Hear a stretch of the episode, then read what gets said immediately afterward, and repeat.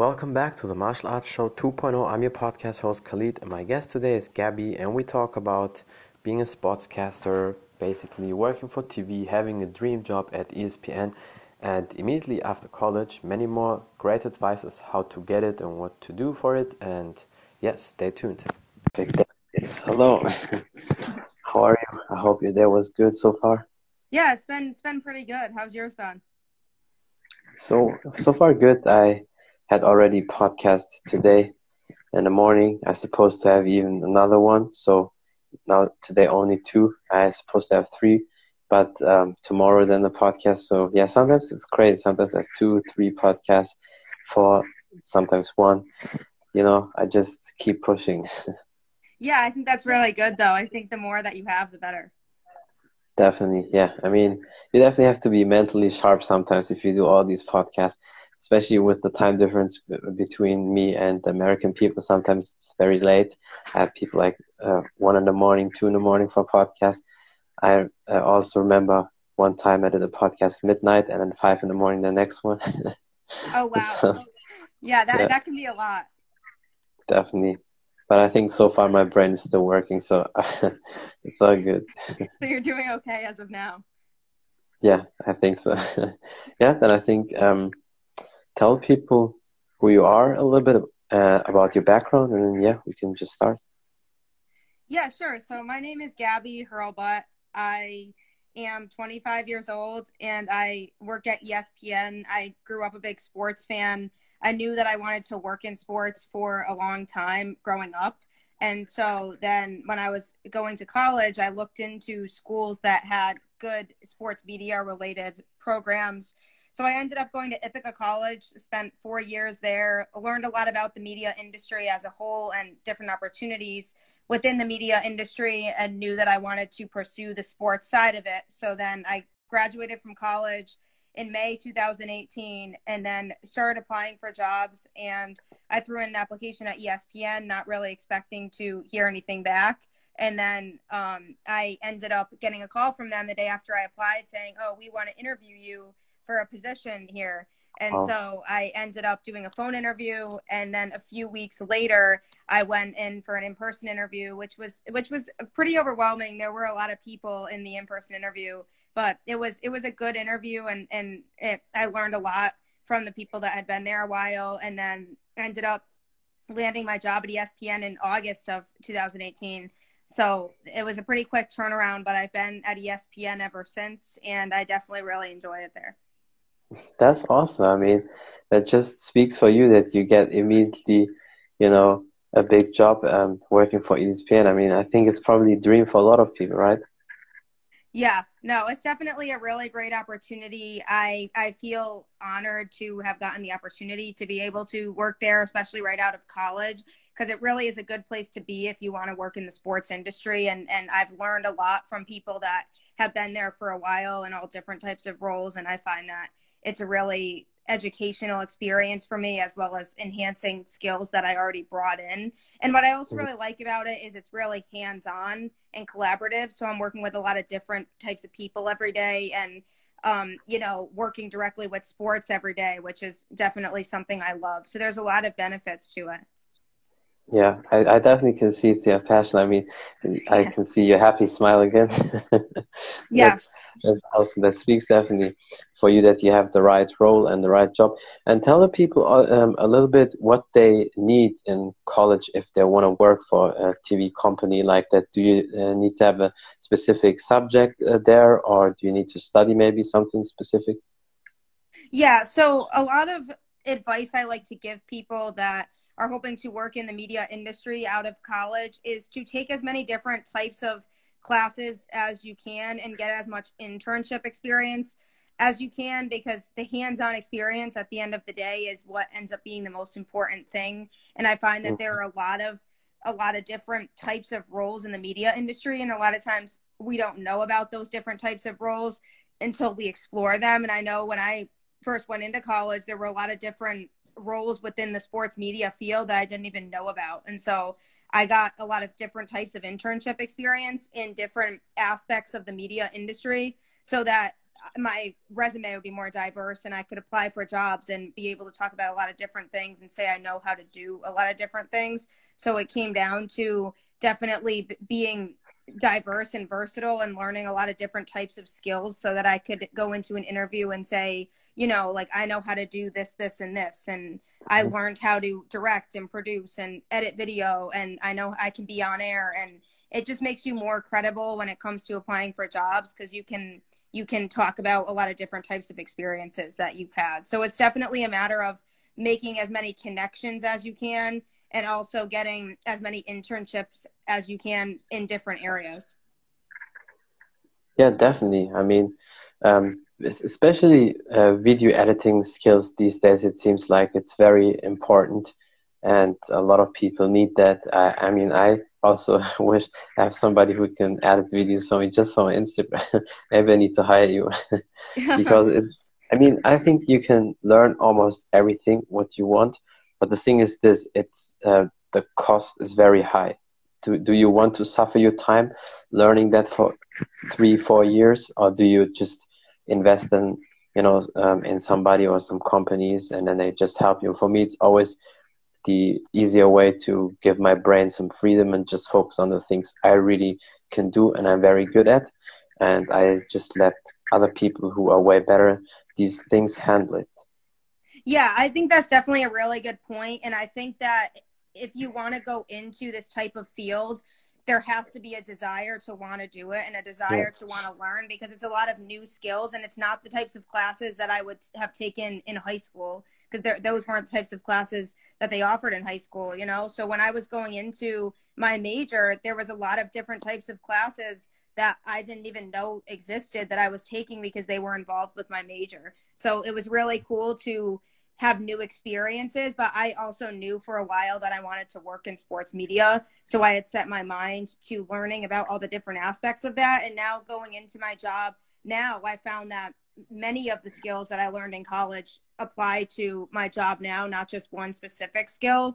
And that kind of goes back to what I was saying before about how important it is to have a lot of different skills that you can do because there were a lot of things that I already knew how to do off the bat when I first started the job that I didn't know that I would have known how to do. So I feel like I got a lot of preparation when I was in school to do these things, but it's really about having the desire to be willing to learn new things and challenging yourself to to do different things that you wouldn't normally do. Yeah. I mean, uh, willing to learn is always important no matter what you do. And I think exactly. you definitely need to follow your passion because so many people they uh, want to do a job, but they just do a job because it's appealing, maybe money wise or position wise, and it's not really a passion. But at the end of the day, it shows. And after a few years, maybe you will burn out. So that's why I think it's very good what you do immediately following your passion and work in the field what you really like. And how is it in America when you work for media? Do you need to have a second language? Because I definitely know in Europe, uh, you always need to have at least a second language, which, which would be then, if you exclude UK, would be then English. But also a lot of people they learn French as well. So how is it in America, or, or is it for them just okay? You just need English. It definitely depends on what you do in media. So if you work for a smaller company, it usually makes you a lot more credible if you have a second language that you know and it makes you more desirable for jobs. But at a company like ESPN, because it's such a big company, we have all different types of locations around the world mm-hmm. and all different types of people that are working for us. So we have different departments with people that have other languages as their primary language that can cater to audiences from different countries where where English isn't their primary language. So mm-hmm. we have a lot of different types of people that come from all over the world that work for ESPN and I think one of the big benefits to being a big company is that is that ESPN is so well known around the world and there's a lot of different locations and a lot of different opportunities for growth and success within the company. And the fact that we are so diverse in terms of our audiences and where we're located there's a lot of different people that speak different languages fluently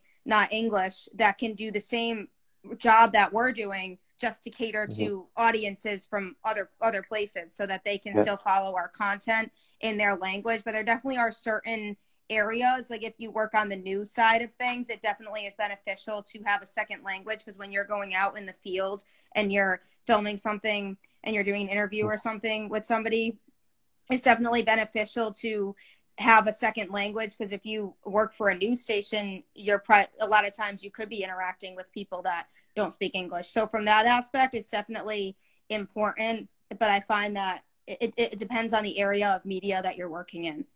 Yeah. I mean i know definitely it's it's uh, it's probably the habit of american people also uk people they they usually don't want to learn a new uh, another language because they know usually english. Is around to wherever you go normally just fine. Yeah no definitely. That's and definitely i feel like a lot of people that know english it's hard for them to learn other languages sometimes too so it really does vary because i found that a lot of the yeah. people i've come across in not only in my professional career but also in my college career that people that I've met through internships or work experience or what have you um, are fluent in other languages too, and that, that's definitely I found helped them in the roles that they're in now. So it it definitely varies based on the type of position that you're in and the types of people that you're interacting with on a regular basis. Mm-hmm.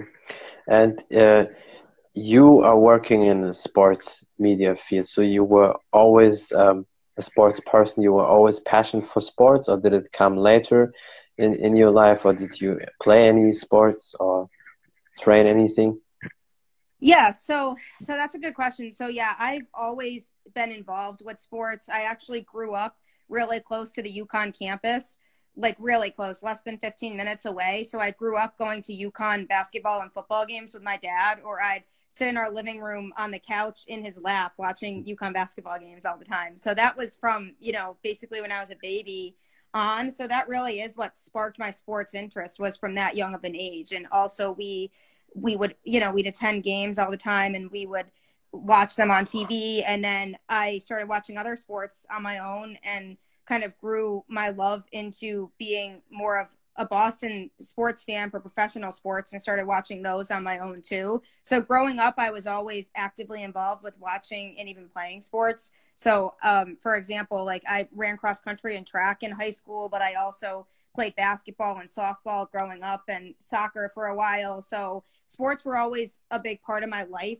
and always a passion of mine. I always wanted to be one of those people I saw on TV that would talk about sports or during March Madness, uh, the, the people that were doing post game recaps. I would I always would see those people and be inspired and want to be one of those people. So I always had that goal in mind of of wanting to work in sports. So it's always been a big interest of mine, and I I just figured out the best way that I could go about that and just kept working to build my connections and build my resume and now I am where I am now, but I still have more goals in mind that I want to accomplish too. And I want to keep doing more things with, in my life and hopefully keep, keep continuing to reach my goals. I'm pretty sure you definitely will do that. I mean, that the passion and energy you have is definitely very helpful. That's for sure. And yeah. so then basically it was like a dream for you when you work in that, that field uh, immediately. Yeah, it definitely was. I, I definitely knew that that's what I wanted to do for a long time. So when I when I started working in sports, I was I was so happy about it and so excited that I knew that it was something I really wanted to do because it's it's a fun field to work in and you meet a lot of really cool different types of people and everybody's stories are different and how they got to where they are is different. So I think it's really mm-hmm. cool to be able to have those kinds of experiences and and learn all these new things too that I never thought I'd be able to learn. Yeah. And you also have a podcast. Tell people a little bit about that and what they can expect on the podcast. If that's yeah, okay, sure. So I, I just started a podcast very recently. It's only a few weeks old right now. It's called Boston Balling. So essentially, it's basically discussing all things professional Boston sports. And I started it because first of all it's my passion. Sports are my passion. I also wanted to have a platform to be able to be creative and express my opinions on things and give other people the opportunity to express their opinions on things too. And i always tell people you don't have to be a boston sports fan to enjoy the podcast. You can you can listen to it because you might have your own ideas about certain things or you mm-hmm. like it because you like listening to podcasts. And it's I've tried to bring I'm trying to bring you know a different variety of guests on the show that have experience with different things and just hear their perspective on things. And I it's, it's I thought it was a cool way to be able to you know really showcase my interests and be creative and have my own platform where I can write my own story and have my own voice. So people can can tune into it. I I hope that they that they do and they can hear from a lot of different types of guests. And it's a cool experience to be able to have the opportunity to express your your opinion on certain things and the boston balling podcast is on all social media platforms. If people look it up or they can find it through my personal social media there's links to to my podcast episodes and links to the social media accounts too. So if they look up my personal information on twitter or instagram they can find links to the podcast that way. So i do hope that people tune in and and the more the more opportunity that it gets and the more listeners that it gets, I hope that there's more opportunity for growth as time goes on. Yeah, definitely. I mean, some things it always uh, takes time, and usually I always tell people that's what I also heard from a lot of big people. Big things until it's like really big explosion, it takes five to ten years. But in that time, you still have growth. It's not like you start today and then next year you're still at one percent. No, you you still improve all the time but until it's like crazy big so many people know it on social media it takes usually five to ten years. And most people don't have either the passion or the patience to uh, work all the time and to to hustle it through. But if you stick to that and i'm pretty sure you will then we'll be big and a lot of people will listen to that. And, and also you said something very true about podcasts. You don't really have to be crazy passionate about baseball or all these american sports but um, you will still find joy in listening to these podcasts because I I noticed that you don't need to be an uh, expert uh, in all these sports. When you get these people on, you just ask them all the questions and they educate you, or sometimes it goes in a total different direction. It doesn't exactly. mean just because it's a baseball uh, podcast or American sports podcast that you only talk about that. Sometimes you talk maybe about the strength and conditioning training of these athletes, and then other people can also listen to that. So it always depends. I would always uh, tell people give podcasts a listen because you never know what you can expect or hear from the people. Exactly. I think you're exactly right. And there's a lot of different types of people and there's a lot of different types of stories that they have and different backgrounds. So when you have people come onto your show, you end up learning a lot more about them than you thought you would, and a lot more about different types of things than you thought you would. So that's why the goal is to get a variety of guests on that have been through a lot of different types of experiences and then hopefully me as well as my viewers can learn something different each episode and take something from each episode because everybody has different life experiences that they can teach to others and i think that the goal is to open up people's eyes to a lot of different types of experiences that people have and, and just be able to learn as much as they can. Mm-hmm. Yeah, definitely. That that's why connecting with people for me is always awesome. I, I just love it. Uh, I know it's not for everybody. Not everybody's so social and wants to connect and network with people. But if you really want to do things and if you really want to have an impact on people, you have to connect with people. And even if it means maybe in a year texting thousand people, then yeah, then you have to do it. Yeah, exactly. It's definitely it's definitely worth trying to do that and being as vocal and outgoing as you can and just reaching out to as many people as you can and seeing if they'd be willing to come on the show and and it takes it takes a lot of time and it takes a lot of effort and and work and perseverance to do it but if you have the motivation and dedication to want to make it grow and succeed, then it'll happen. You just it just takes time and you need to be patient with people and you just need to be open to different opportunities. Yeah, definitely for sure. And uh, what is so special for you working in a in a media uh, in general, but especially in sports media?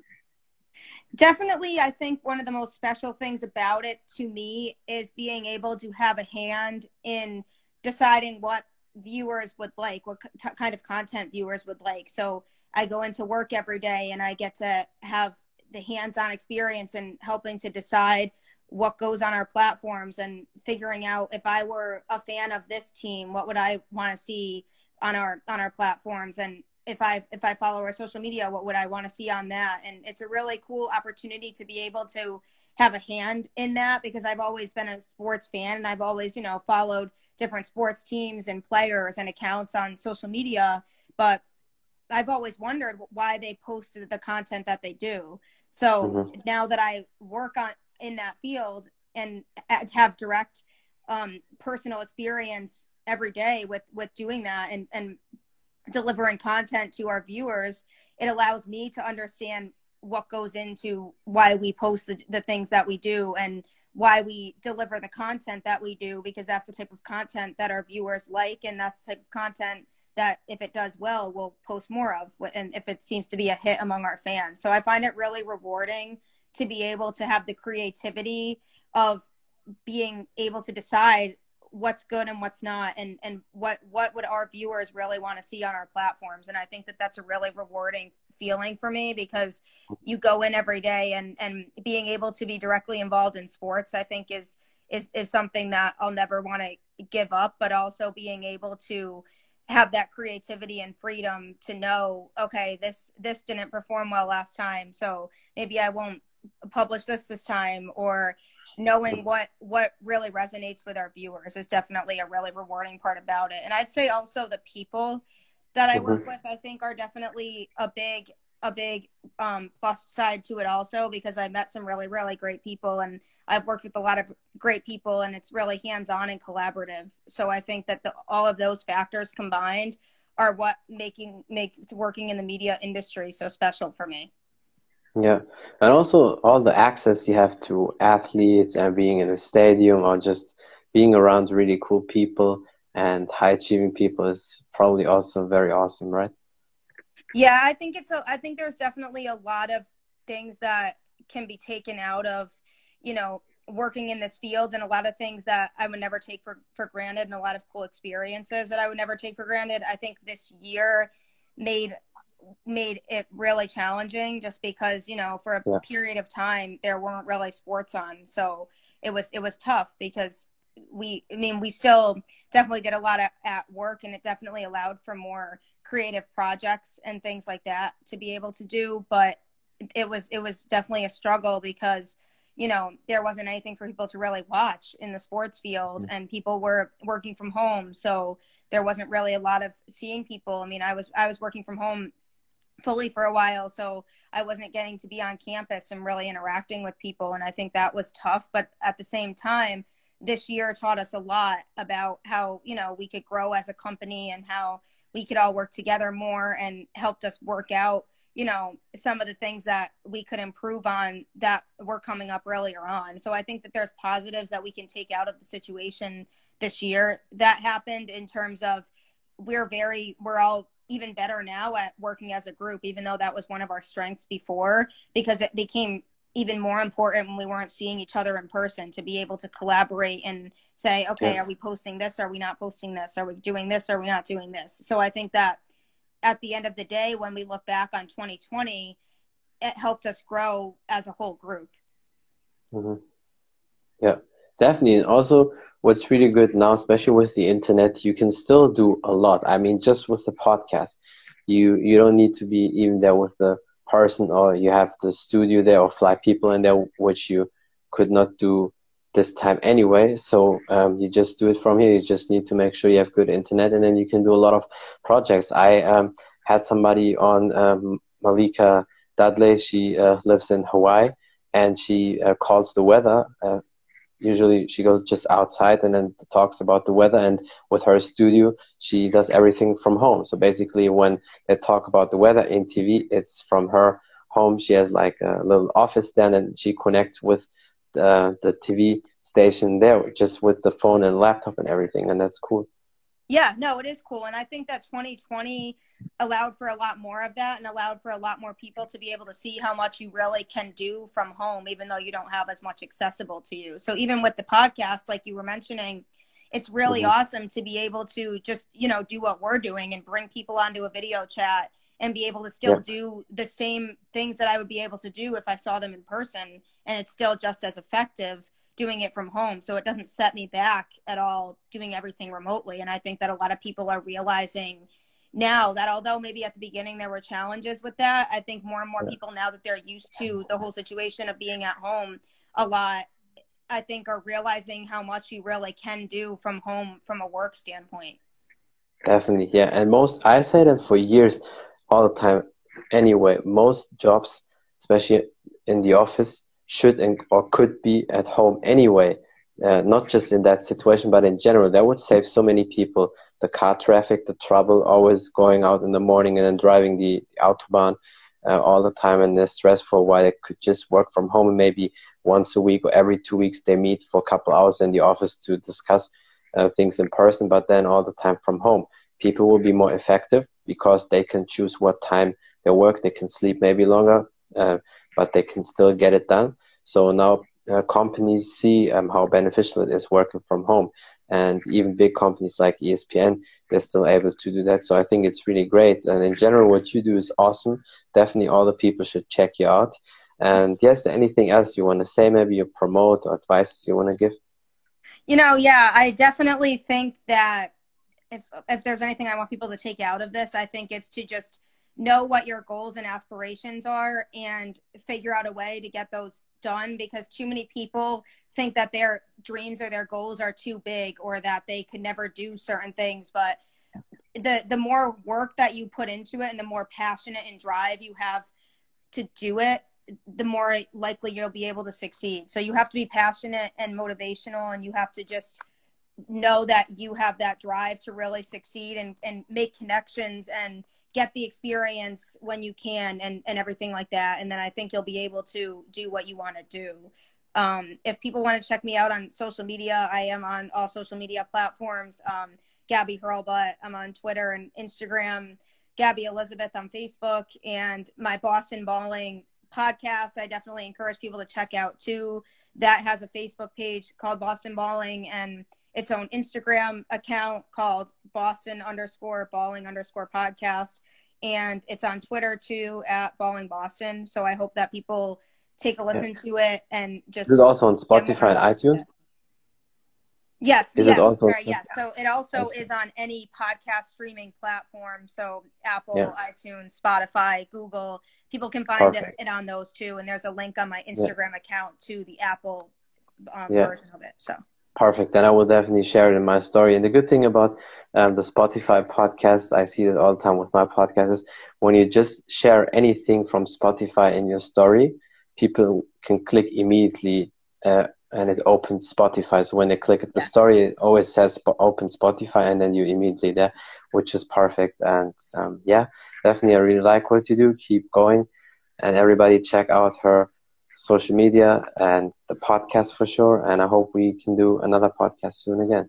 Yeah, definitely. Thank you. I really, really appreciate you having me on. This was a lot of fun, and I definitely appreciate the support.